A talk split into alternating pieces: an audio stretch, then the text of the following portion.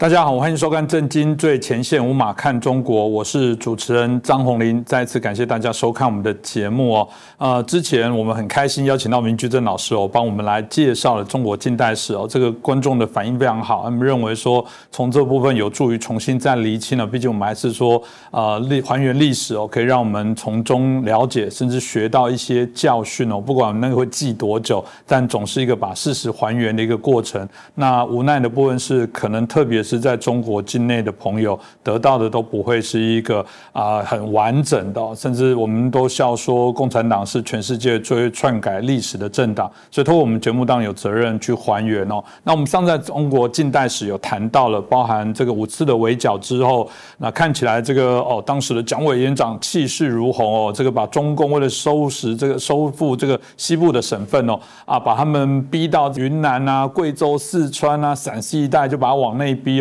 而且看起来甚至一度有机会可以整个歼灭中共哦，可后来发生了西安事变哦，这事变也改变了，嗯，我必须说也是中国历史的一个重要的一些转变哦。那说我们今天很开心邀请到透视中国的高级研究员，也是台大政治系的荣誉教授明居正老师哦，持续来跟我们分享。明老师你好。呃，主持人好，呃，各位观众朋友大家好。施明老师，我们刚刚提到西安事变是一个我觉得非常重要的一个一个啊历史上的一个事件哦，是不是也请老师可以好好的跟我们分享一下啊西安事变到底那时候的状况是如何？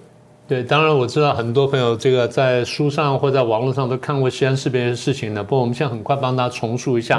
刚刚不是讲说五次围剿吗？那中共打败之后，我们上提到说他一直逃到最后逃到陕北去了。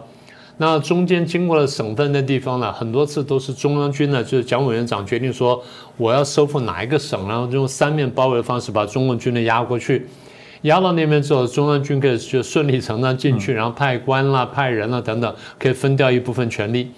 那么等到中共跑到陕西的时候，跑到这个延安呢，当时这个国军也慢慢追到了，可路上因为有很多省份，他需要慢慢处理，所以中央军还没有到。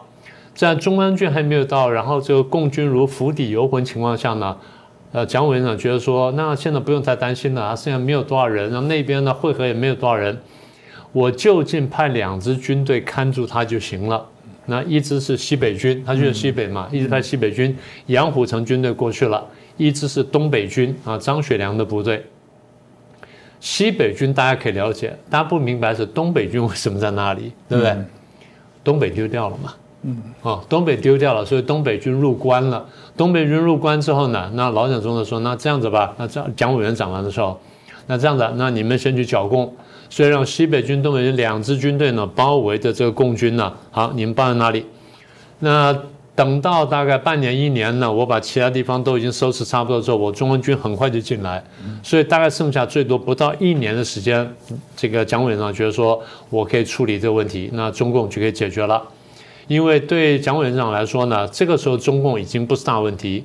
相对来说，各省的军阀他的各自为战呢，所以攘外必先安内啊，安内不只是中共哦，是各省军阀在内都包括都是安内的目标。所以让大家都明白，然后都愿意说听从中央的号令，共同来走上训政时期来建设中国，然后最后呢能够对跟日本作战，因为中日必将一战。嗯，好。那所以蒋委员长，但是把心里呢先摆到这其他各省的处理上面，这个事情就疏忽了。他以为交给东北军、西北军没问题，对对，东北军、西北军是包围了中共的部队，中共垂死挣扎呢，就使出最厉害一手，就统战。嗯，但他统战讲的具体点呢，做做兵运，就对军队呢做这个政治工作。所以回头来呢，就派人打进张学良、张学良跟杨虎城部队里面，然后跟他们去讲话。呃，对付张学良的部分呢，因为很多东北军的将领呢丢掉了故土嘛，非常伤心，所以中共呢就不断的去游说他们，游说他们说，哎，我们共同抗日啊，这个老蒋你们不抗日啊，国民政府不抗日，啊，我们才真正抗日啊，什么等等，东北军就心动了，所以后来这个东北军很多将领呢变成了共军，嗯，包括张学良的家人很多都变成共军跟共产党，现在都还有，好了。说久了之后，这兵运就成功了。所以张学良跟杨虎城呢，因为不同的原因就听进去了。听进之后呢，三方就签订密约，就是张学良、杨虎城加中共，然后中共是这个周恩来出面，然后签订密约。简单说就是中共用了一个假的民族主义去说服了他们，我们停止内战，共同抗日。停止内战说白了就是让让这个蒋委员长呢不能再打中共，然后不能再打别人，然后大家共同团结起来去对抗日本。这种话讲得很好听。好，那我请问一下，中共最后有抗日吗？有抗日吗？没有抗日啊。所以张学良、杨虎城，你事后难道不会想通这事情吗？当然，张学良后来看了日记想通了，杨虎城还因为最后想杀老蒋，这事情说来都是非常吊诡。而今天呢，还有人会相信中共的话，这还是更奇怪。好，那就简单说，就是张学良、杨虎城盯进去了，然后最后呢，就决定说我们要劝谏老蒋总统啊，劝谏的蒋委员长，我们要停止内战，然后共同抗日。当时其实老这个蒋委员长呢得到情报，他晓得说军情有点不稳了，嗯，所以当时的情报单位已经告诉他这件事情，他似信非信，嗯，他说这两个都是我的部下，我跑去当面跟他们说小以大义，把他们说回来，情报单位跟他讲说你最好不要去，因为现在真的情况不太不太对劲啊什么的，你不要去，老蒋执意要去，去了，去了之后发动兵变，抓起来了。他一度逃，到最后呢，还是被抓，然后摔断了手。所以那段时间写日记是用左手写，啊，字迹非常糟糕，但他还是坚持每天写日记。好了，那么抓起来之后呢，那不但抓了他，还抓了什么宋子文啊、蒋乃文这些人，抓了一堆这个党政要员。所以当时情况闹得非常大，消息传出来，举国震动。呃，这件事情对老蒋来说，坦白说有点福兮祸所依。那怎么说呢？被抓了是件坏事情。可是被抓了之后，全国才赫然发现说，蒋委员长非常重要，他是我们真正的国家民族领袖，他可以领导我们抗日。大家看见这一点了。在这之前，大家还有点犹豫不定啊，说这个人也行啊，汪精卫也行了，或者其他人什么等等啊，甚至共产党也可以抗日。大家有不同的想法，当然有一些地方军队也抗日了，所以大家都都莫衷一是。西安事变爆发，蒋委员长生命出现危险，全国才突然觉得说，哎，他真的很重要。所以全国大家通电给张杨二将军说：“你们不可以杀蒋委员长啊，什么等等。”所以压力呢分至他来，啊，福兮祸所依，这这很奇怪的插曲。所以呃，延续杨老师刚刚提到了，原来西安事变甚至听起来是蒋委员长在当时是有可能被杀掉的，因为听起来他也不是只是把他什么软禁干嘛，然后看到啊政体转换就好了，没有没有，这还是真的有杀身之祸。大家很好奇，那那斩草要除根啊，为什么？蒋中正最后没有被下手呢？当然，这牵了三方面了哈，一个是张，一个是杨，一个是中共嘛。嗯，呃，张后来我我们不是讲了吗？张学良看了这个老蒋中的日记之后呢，他晓得说他真的准备抗日，所以这时间不到呢，所以他是一个很大的一个很远大的计划，所以他幡然悔悟，他非常痛痛悔。杨虎城怕说真的放了蒋之后呢，蒋会回头杀他，所以杨呢就想杀蒋。真正想杀蒋的是中共，中共觉得说我们国民党跟你之间有血海深仇，而国民党当中我们最恨的就是你讲。一第一呢，你抓了军权；第二呢，当时搞四一二政变的，然后说要清党的什么等等，那就是你干的。所以你杀了很多共产党人，我们非要杀你不可，所以他们要杀。但是各位现在看中共党史，你注意看那段标题叫什么？和平解决西安事变，就中共出力来促成。和平解决西安事变，嗯，这件事情是彻头彻尾的谎言。为什么呢？因为抓到这个这个蒋委员长之后呢，那边就不是三方有密约嘛，就立刻通知中共，中共大喜过望，所以延安那时候一片杀声，说杀。但是中共不是独立的一个政党啊，也不是独立的政治团体，请各位注意，中共是苏联的附属，是苏联共产党是苏共的附属单位。所以立刻把这件事情报告苏共，尤其是报告斯大林，说那咱们怎么办？他们原来想说斯大林应该会同意的，就没想到斯大林发了一个非常长电报。读完之后，毛泽东暴怒，把报把电报揉成丢在地上，然后用布鞋去踏，还吐口水。他这事情干过两次啊，这是第一次。斯大林的电报呢，阻止反对这个中共呢杀价，让中共非常生气，因为大家都都需要说，不知道怎么办。好，为什么会这样？简单的说，史达林他计算，大家可能不太清楚当时情况。当时情况是一九三零年代，日本侵华呢已经把东北拿下来了，正在搞搞华北五省特殊化啊，什么察哈尔、热河、绥远呐，什么等等，正在搞这些地方。好，一方面在那边搞的时候呢，关东军呢就在中国东北建立了未满，建立未满洲国。未满未满洲国是一九三二年建立的，建立了未满。建立未满之后呢，当时日本内部出现分裂。日本内部呢有海陆之争，也有南进跟北进之争。简单说呢，海军赞成南进，陆军赞成北进，所以日本军部呢是分裂的。那么为什么陆军赞成北进呢？陆军说呢，从明治天皇开始定的国策就是最后我们要打败俄国，不管他今天叫做什么啊，叫做苏联也好，叫沙俄也好，叫第二叫俄国什么，不管，反正这个国家我们要打败。所以，一九二零年代，日本军队打过俄国，打到哪里？打到贝加，打到贝加尔湖。嗯，到今天为止，据我所知，日本军部呢仍然有一个对付俄国的计划。它的第一步就是打到贝加尔湖啊，就是这样的。所以中间呢是有过这件事情。所以日本在亚洲，他觉得说我最大敌人不是中国。日本在战略上一直认为，我最终的敌人是俄国。我唯有打败俄国，我才能真正在亚洲称霸。打败中国只不过是个垫脚石罢了啊！这在日本当时设想这样的。所以日本进了这个东北，然后建了伪满洲国之后，虽然在搞华北五省特殊化，虽然在向南去慢慢发展，但是呢，那个是关东军想说，我把这边东北这边呢巩固下来之后呢，我最后还是要看俄国的。所以陆军呢虎视眈眈的在看俄国，所以最精锐的部队呢在中苏边界。在满洲国跟这个苏联边界，在那看着俄国，随时随地呢，看是要攻还是要防。海军想什么呢？海军想说，我们最后呢是要向南发展的，因为俄就是日本呢，它这个资源并不丰富。你要打仗，你要石油，要橡胶，要铜、铁、锡什么等等，这东西呢南洋很多，尤其印尼非常多啊，印尼的各种矿产啦，石油都很丰富。所以一方面拿了中国东北的这复原，另外一方面希望说拿到南边菲律宾、印尼这地方。但是呢，如果你要往南走的话，你要对抗美国。嗯。所以向北走的话，你要对抗苏联或俄国；向南走对抗美国。所以海军想的是对抗美国，陆军想的是对抗俄国。所以有海陆之争，也有南北之争。争到最后呢，他结这个呃结论呢，那个国策结论呢，跟中国人非常想妥协。我们也要向北进，要向南进，所以陆军负责向北进，海军负责向南进。最后来你们会看见，我们看见就是日本的国力呢，的确，它外交政策出现这种二元的情况。好了，那么所以日本有人想向北进，这是事实。而苏联呢，斯大林呢，在日本里面摆有特务，然后这间谍回报说，日本呢最后做成决定是同意陆军向北进，所以苏联当然在意。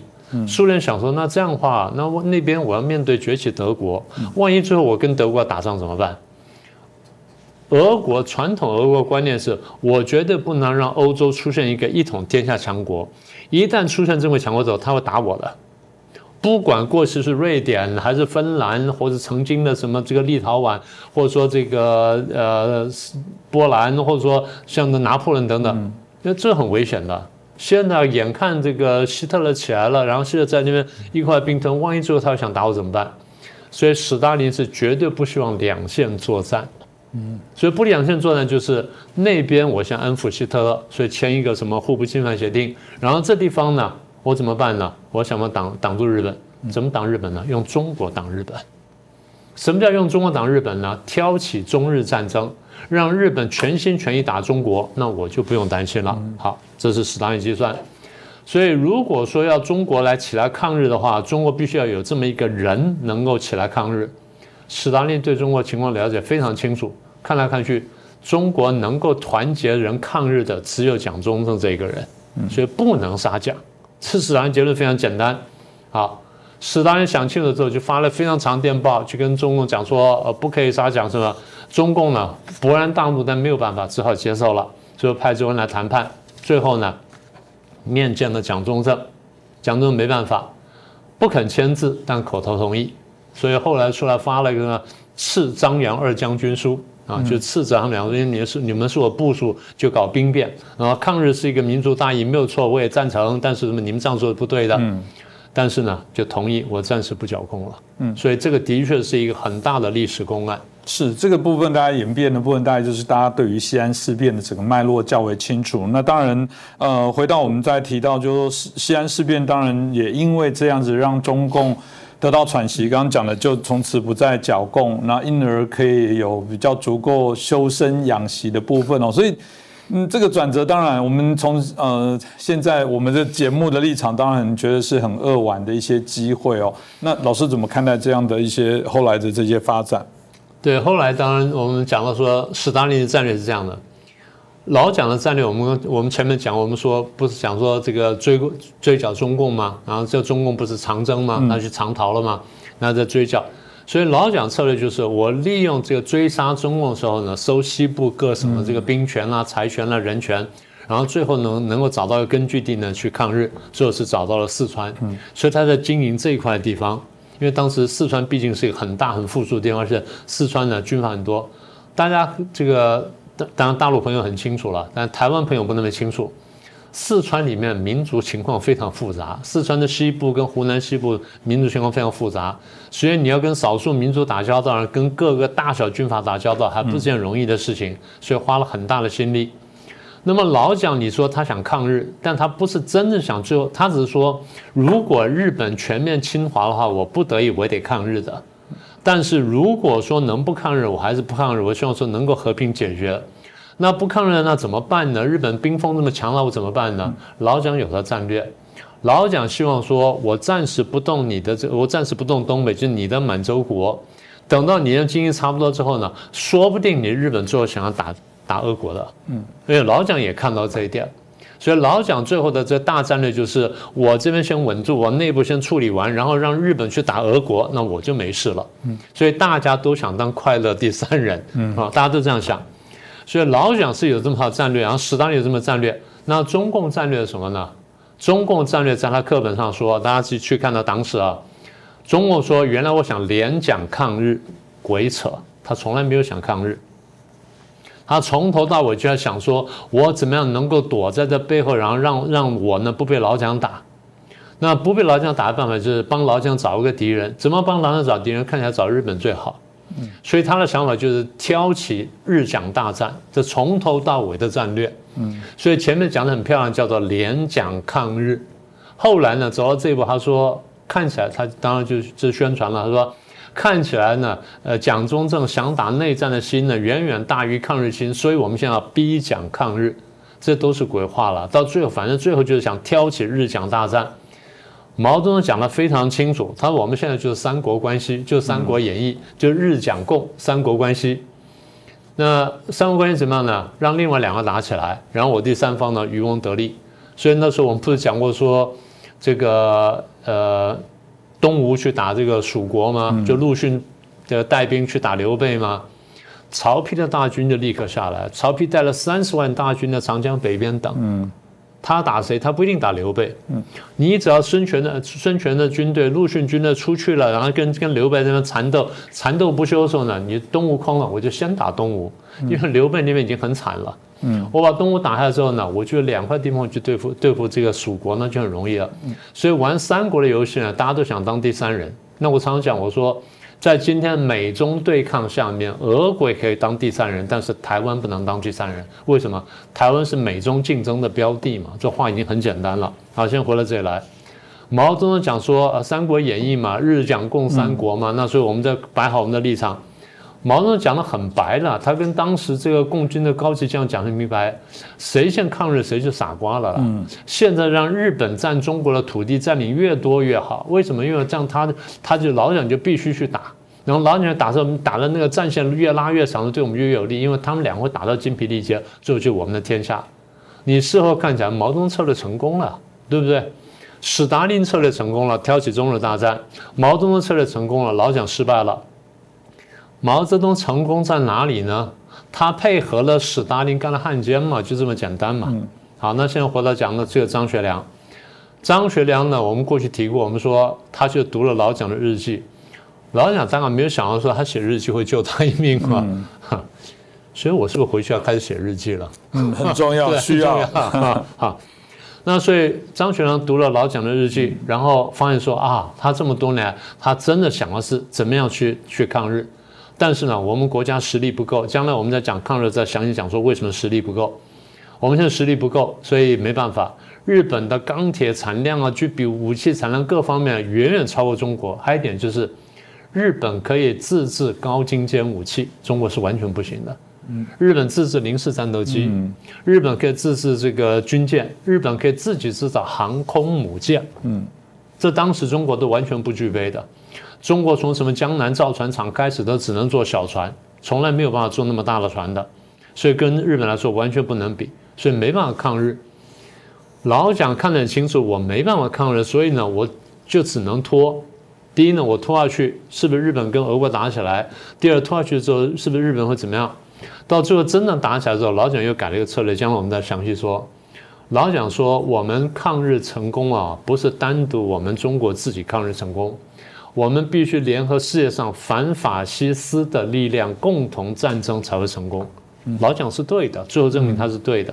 好，那现在回到这个张学良这边，所以张学良看了这个，读完了这个老蒋的日记之后呢，发现老蒋其实真的想抗日，所以大为痛悔。但他很清楚杨虎城想杀他，想杀老蒋，那怎么办呢？赎罪的唯一办法就是我肉身陪老蒋出去，我送送老蒋出去，送了一方面跟他这个道歉认错，二方面就是我陪他出去。我陪你出去啊，羊就没办法杀你，这是他赎罪的唯一办法。好，送出去了，送出去就出现我们刚刚讲了赐张杨二将军书啦，然后说我们要这个抗日啊什么等等。好，那现在讲回中共角色，中共呢在这地方彻头彻尾的配合了史大林对中国的战略，然后不断的扩大跟引爆中日大战。当史大林除了中共之外，还有另另了立了其他的人在这边挑起中日大战。就要保证说中日呢一定要打起来，所以我才说中共现在对台湾也是这样子，他绝对不是只对蓝营去插手，或者说去渗透蓝营，他一定也渗透绿营。按照中共逻辑，一定是同时渗透蓝营跟绿营，所以最蓝的人有可能是红的，最最绿的人也可能是红的。我不说一定是啊，我说有可能是。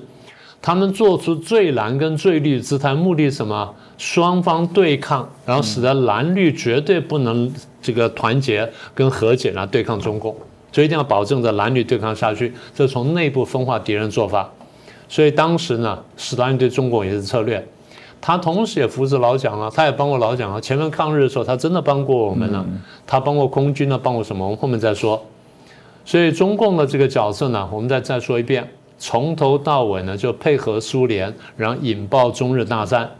所以今天一天到晚讲说啊，日本多么可恶，多么可恶。你们算算中共的角色，中共在这里配合了这个这个斯大林的战略，引爆了中日大战，然后现在摇身一变来当好人，等于说他间接杀死了两千万到三千万的同胞，挑起了八年的战争。这个不是汉奸，这不是民族罪人，这是什么东西？嗯，好，那今天中共一天到晚讲说。啊，当年我们是和平的解决了西安问题，不是的，西安事变你就有份挑起来的吗？你说和平解决，所以当了坏人之后，现在回来呢，又又要立牌坊。好了，那说停止内涵，要停止内战，共同抗日。我再问一遍，中共后来有抗日吗？完全没有抗日啊。那中共在干什么？利用了这个中日大战。躲在后方，然后扩大自己，扩大自己干什么？准备内战夺权嘛？最后不是这样子吗？所以后来我到大陆去交流的时候，大陆很多学者说：“哦，就是你们国民党开第一枪，你们国民党不开第一枪的话，内战不会爆发。”我说：“当时国共的兵力是一比一点一，你们自己说，在中国掌握了将近一亿的人口，四分之一的人口，然后呢，你有国中之国，你有这么多军队。”然后当时讲说放下武器，大家共同来定宪法，你又不要。然后你说看内战第一枪是我开的，好，那我再问你，如果最后我不开第一枪，那枪你开不开？那枪你开不开？没人敢讲的话。嗯，今天大家都知道了，所以今天很多人还想说啊，我跟中共和解了，我只要表示善意就行了。中共什么时候跟你和解过？你说和解，中共说和解，中共说什么和平解放？你得听懂他的话。所以呢？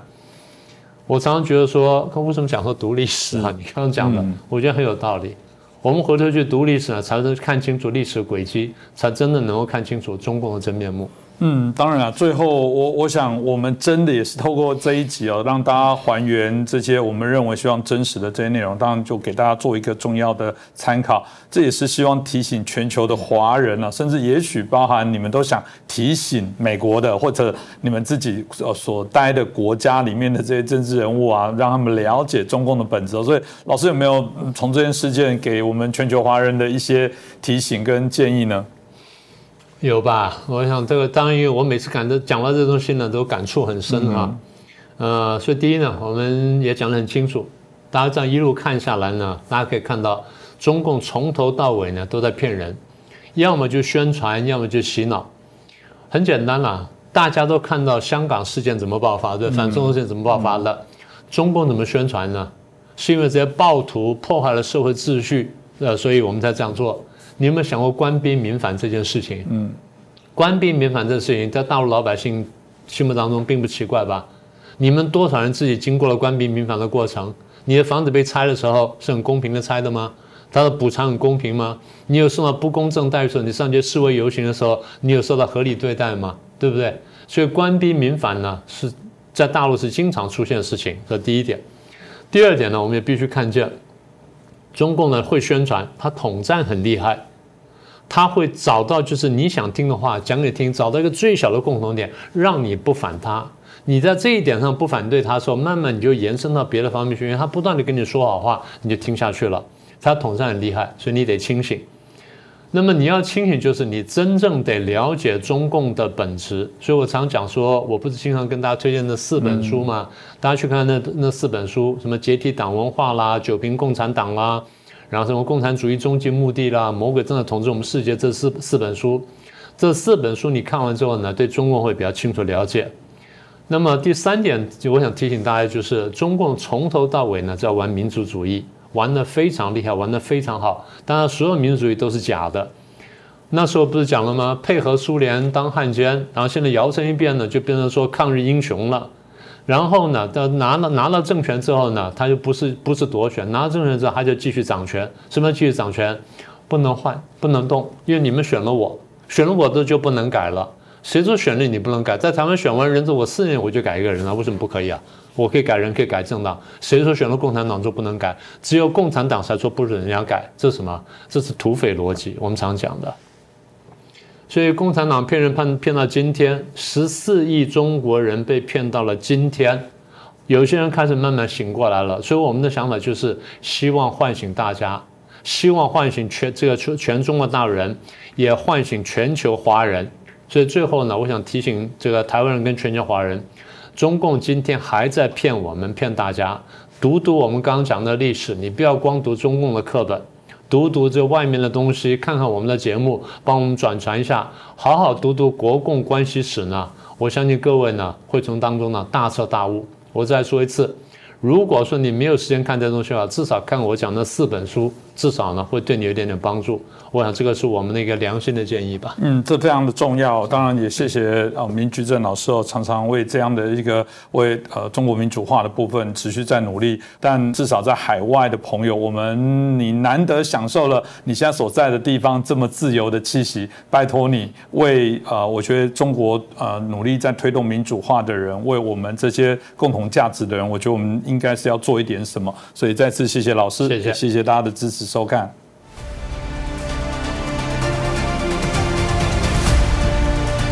各位震惊最前线的好朋友们，我是主持人张宏林，欢迎订阅我们的频道，也记得打开小铃铛，掌握最新节目通知，让精彩评论不错过，更欢迎留言转传影片。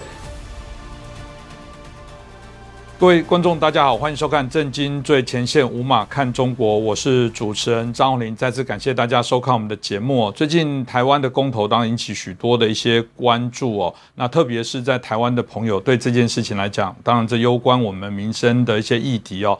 但因为啊，这个我们跟中国之间的一些关系，美中台在这一年的一些变化，有人又说啊，这个公投事实上又会跟着这个所谓的啊跟。啊，这个我们跟中国的相对一个关系，跟美国的一些关系，跟台湾的安全，大家认为可能会有一些联动的一些关联哦。其实也针对这个议题，我们从不同的一些角度来观看这次台湾的大选，我想也是可以给大家带来一些不同的一些啊启发跟一些想法哦。那我们今天很开心，我们邀请到旅美学者刘仲进老师啊，我就是我们的阿姨。那我们很开心啊，邀请他来针对这次台湾的公投，可以跟大家来做一下分析哦。阿姨你好，你好。是，我想我们啊提到，在这次公投，原来在台湾内部哦，反来猪的这个调查的部分，基本上的确一开始啊，这个民意是较为高的哦，所以最后结果是连反来猪这件事情都没有通过，这引起许多的讨论哦。所以这部分来讲，我不知道阿姨您怎么看待这个这次公投，特别是啊针对这次反来猪的部分，到底您的分析，它中间什么样的转折，让这个案子最终也无法通过呢？公共卫生和环保是典型的武断。所谓的武断，就是比如说，我们按照伊丽莎白时代宪法学家的意见来说话，武断就是人为制造的标准，它没有一个天然的标准。什么是符合公共卫生的？什么是符合健康的？因为这些东西都是典型的多因素决定，你不没有办法说，比如说胆固醇。到什么程度对什么人就有好处，或者说对什么人就有坏处？所有涉及公共卫生和环保、环境保护方面的材料，即使是最严格的硬科学方面的材料，都只具有统计平均值的意义。因此，对于例如像英美自由主义所强调的个人权利和反对武断角度来讲的话，其实没有任何公共卫生政策能够做到对所有人都是公平的、有效的保障了所有人自由。比如说药品的副作用，或者是食物的副作用，同样的药品和食物，呃，肯定对所各个不同体质的人会有不同的反应。而公共卫生专家和其他专家设计出来的方案，或者提出的信息，只是一个最大公约数，或者说是比较勉强近似的平均值。总会有人群中的极少数，其实因为他们的公共卫生政策或者是环保政策，不但不能够得到更多的保护，反而会处境发展更加不利的。呃，但是现在的政府还是普遍采取了这样的措施，呃，这样的措施如果在按照伊丽莎白时代的宪法学者的意见来讲，那是武断的。什么叫做武断呢？你政府国国王或者是政府采取了某项措施，它会导致有利于某些人而不利于其他人的结果，而这这样的结果又不是在无知之幕的笼罩之下，就是所谓盲目是正义之神的首要属性。并不是说是，呃，谁谁倒霉，或者是谁不倒，谁幸运，是纯属上帝的恩赐或者不可知的命运的力量，并非任何人为所能够主导，而是很明显的是人为的政府干预导导致的。所以这样的行为是违反和自由和公正的原理的。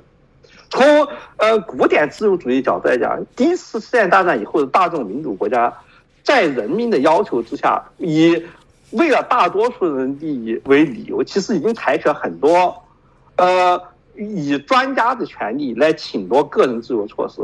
关于公共卫生措施，差不多都是属于这种的。无论是最近的疫苗追追的问题，还是这个关于食品添加剂的问题，食品添加剂对有些人几乎没有影响，对有些人影响很大。而你对呃，而人民呢，就在可以影响自身健康的几百万种因素当中。百分之九十九以上是没有时间和精力来关注的。为什么唯独这一项，而不是其他的项目能够进入人民的的关注点，一个占据人民非常宝贵的，其实是一个重要政治资源注意力空间呢？而他们对不同人的不平衡影响又是没有办法说清楚的。所以，呃，无论是政府也好，还是在野政治集团也好，以这样的题目提出公投。按照旧式自由主义、老式自由主义的原则来讲，都是在侵入无知之幕以后背后的领域，是在企图以武断来侵夺自由。但是对于二一战以后的大众民主来讲的话，这种做法已经是司空见惯，而人民呢，只能够根据自己有限的认知来判断问题。对于他们来说，呃，实际上真正有效的判断方法就是选择我能够信任的人。换句话说。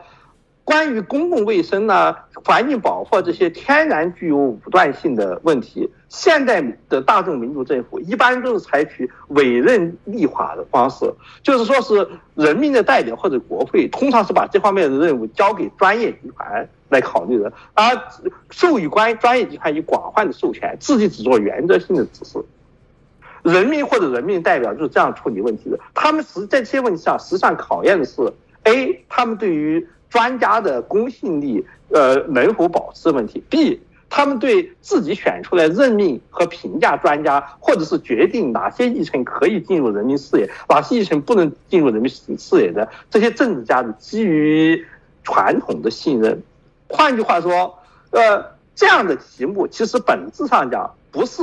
例如瑞士宪法或者是魏玛宪法所主主张那种传统的适适合公投的，更更适合公投所蕴含的直接民主意味那种，呃体制所需要的题目，而是更接近于埃登伯克所说那种适合，嗯强代议制的题目。强代议制什么意思？就是伯克所说那样，呃，人民的代表可以做出违背人民本身意见的决定。因为人民选举你当他的代表，就是认为你的判断力他强。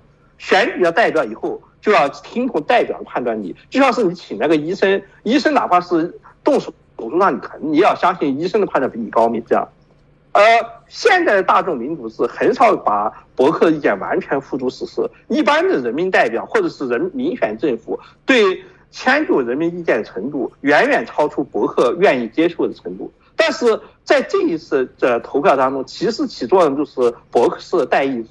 尽管采取了直接民主和公投的形式，实际上人民是在默认我自己的偏见或者我自己对这件事的直觉和感觉不一定是对的。我宁愿按照我信任的或者我害怕的人的判断来行事，因为他们会呃看的比我广，考虑的因素比我们多。也就是说，如果按照人民的直觉来讲的话，直觉很可能是因为人民往往是像小孩子一样，看到害可怕的或者有害的东西，第一个感觉就是把它冰除掉，尽可能冰除掉。很所以这个议案很可能是被通过的，但是结果没有被通过，是因为公投最终变成了呃两个阵营之间的传统对决，人民选择了我习惯于相信的人是什么，我就按照他们判断。来投投票，而不是按照自己的恐惧和希望来投票，结果又回局面又回到过去总统大选，经常出现这种男女对决状态。绿色选民不见得比蓝色选民更不怕死，或者呃更不重视食品安全，但是他们相对于他们自身的感觉，他们宁愿。也信任自己平常在总统大选中投票选举出来的政府代表，又是蔡英文和他们同事的意见，认为这些人想看问题看得广，所以会比他们自己的判断力更强，因此他们抑制了自己个人的意见，按照党派的意见和他们自己的传统忠诚来投票。是，但是大家也很清楚看到这次啊，这个反来租的部分哦，就像我们阿姨所提到的部分，就当从许多的角度啊，这呃真的哦，在国内也是如此哦，因为对于这个健康与否的部分。大家一直讨论争相不下，然后各自不同医生在不同阵营谈的部分也不尽相同。但最终啊，因为这个国民党一开始在设定说，这可能是对总统、对阁魁的所谓的信任投票啊，这个是对于蔡政府这个期中考的这些相关的投票等等这样的因素，最终就变成政党的对决。所以，嗯，从这个角度来看，艾宁为什么认为说这一次四个不同意票，国民党所最后诉求的主张，最后没有办法。啊，获得这个大家的支持呢？嗯，跟以前陈水扁时代相比的话，呃，选民结构已经发生了重要的变化。对于国民党来说，非常重要的一件事是，他过去看成是政权核心基础那一个，在冷战时期，就又是亚洲四小龙经济腾飞时期，蒋经国时期十大建设时期，是台湾经济腾飞、国民收入普遍增高的时期形成的。产业界和城市中产阶级正在决定性的背弃国民党，这是选民结构发生变化，以及国民党很可能会沦为万年在野党的关键所在。国民党在大总统大选失败以后，用这种方公投的方式，试图重新证明自己的力量和团结自己支持者。然而不幸的是，他们失败了。失败的关键因素就是有在李登辉时代和陈水扁时代，都是国民党可靠支持者的城市中产阶级和产业界已经抛弃国民党。呃，有很大一部分产业界人士，呃，这你正在跟蔡英文的政府建立起政商合作关系。这样的政商合作关系，如果是在李登辉时代的话，肯定会被同一个民进党看成是腐败和专制的化身而痛加抨击。但是无论呃，你可你怎样讽刺，民进党在执政以后干干起了许多他在在野时期认为是属于国民党特色的事情。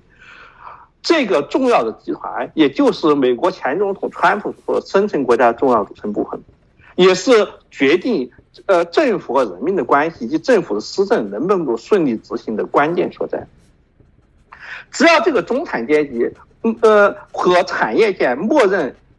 呃，在冷战时期促使领导台湾经济建设的国民党是更善于经济建设的政党，跟自己的合作默契也更好一些。那么像陈水扁这样民进党政府，即使暂时当当权，也早晚会交出他的政权。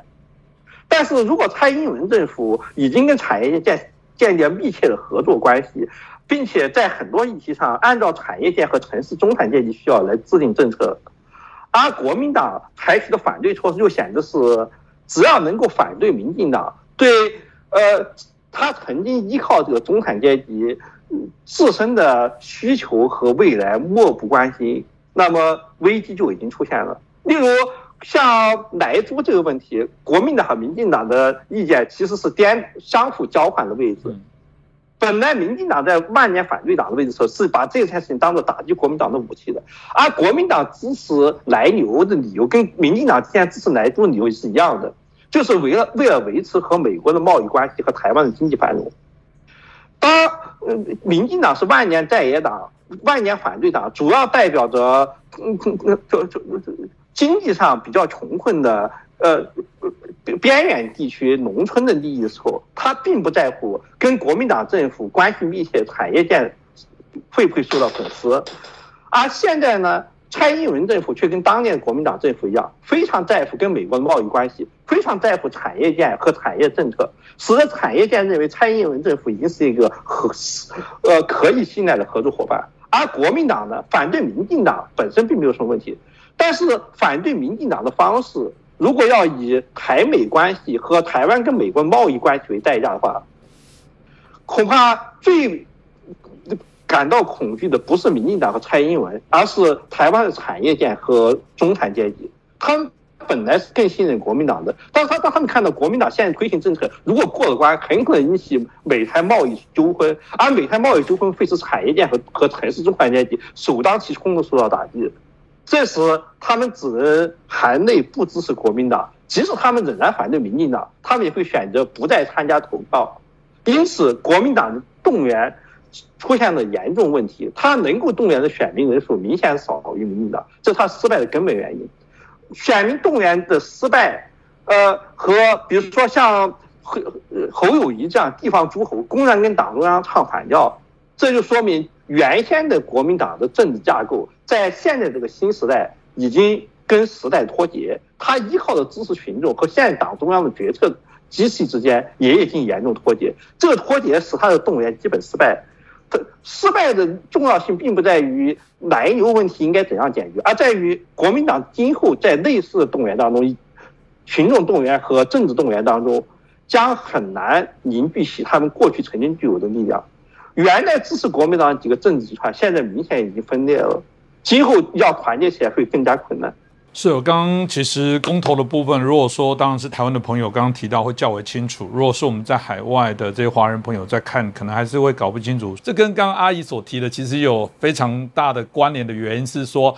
呃，过往国民党被支持者都是所谓的比较经济选民哦。不过刚刚也提到说，这种不管是角色意味，甚至国民党更大的一些问题是，当他把自己设定在万年都可能在野的装置下，才可能去做的这些事情，那你就在想，他未来怎么去修补他？跟美国的相对信任的问题。那难道是嗯，就是派几个人在那边设美国的办事处就能解决吗？我觉得这是当然就是呃国民党自己的困境哦。那当然回到这次的公投，国台办也说话啦，那当然也是对于这些公投的部分还是有一些指手画脚。那也有一些朋友说，哎，你民进党不要每次哦。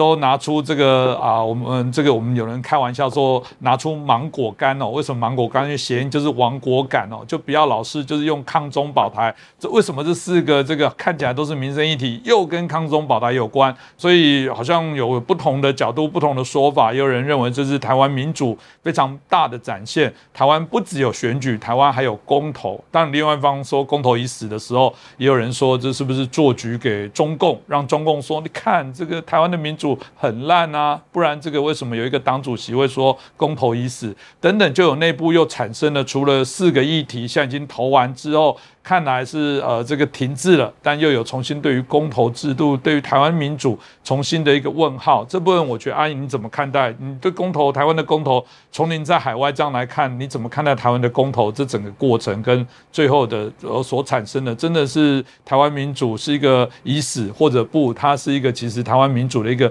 反而是最好的示范。嗯，公投是一项危险性相当大的制度。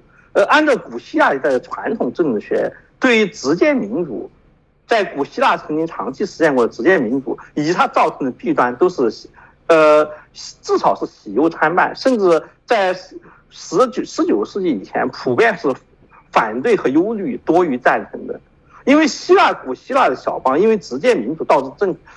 政策不稳定啊，亡国的就就就就势力是相当多的。近代以来，嗯，这这这占优势，自由主义的占优势政论不是主张民主，而是主张英国式的混合政体，也就是说各阶级、国王、贵族和人民各自分享一部分权利，使所有人都不能完全滥用权利。而是直接民主，像公投这样直接民主，普遍被认为只适用于瑞士这样的小邦。后来，魏玛共和国普这个在相当程度上参参考了瑞士的公投制度，但是实行的结果也不怎么好。所以现在西方民主大国有很多是基本不实行公投的，实行公投的国家公投也有很也有众多的限制。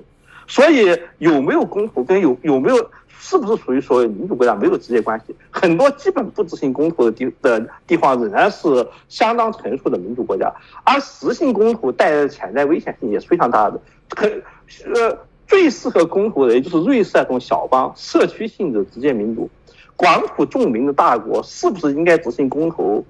呃，历来就是有争议的，而且恐怕如果。要用足够长的历史算来算，它从古希腊一直算到现在的话，其实是反对多于赞成的。从全世界的横向比较来讲的话，台湾的公投制度应该说已经非但不是鸟笼公投，而且已经是门槛相当低，呃，很很容易因为比较小的理由就可以启动公投了。像美国各州，加州就是实行公投制度，呃，允允许公民直接立法的。但是加州的政务比起没有公投制度其他各州来讲，也并不见得更好。我们不能根据公投某一次结果不理想就断定，呃，公投已死。很明显，如果公投已死，意思是以后大家很难再启动公投了。那么就从台湾启动公投所需要联署人数，至少就可以看出，其启动公投还是蛮容易的。嗯。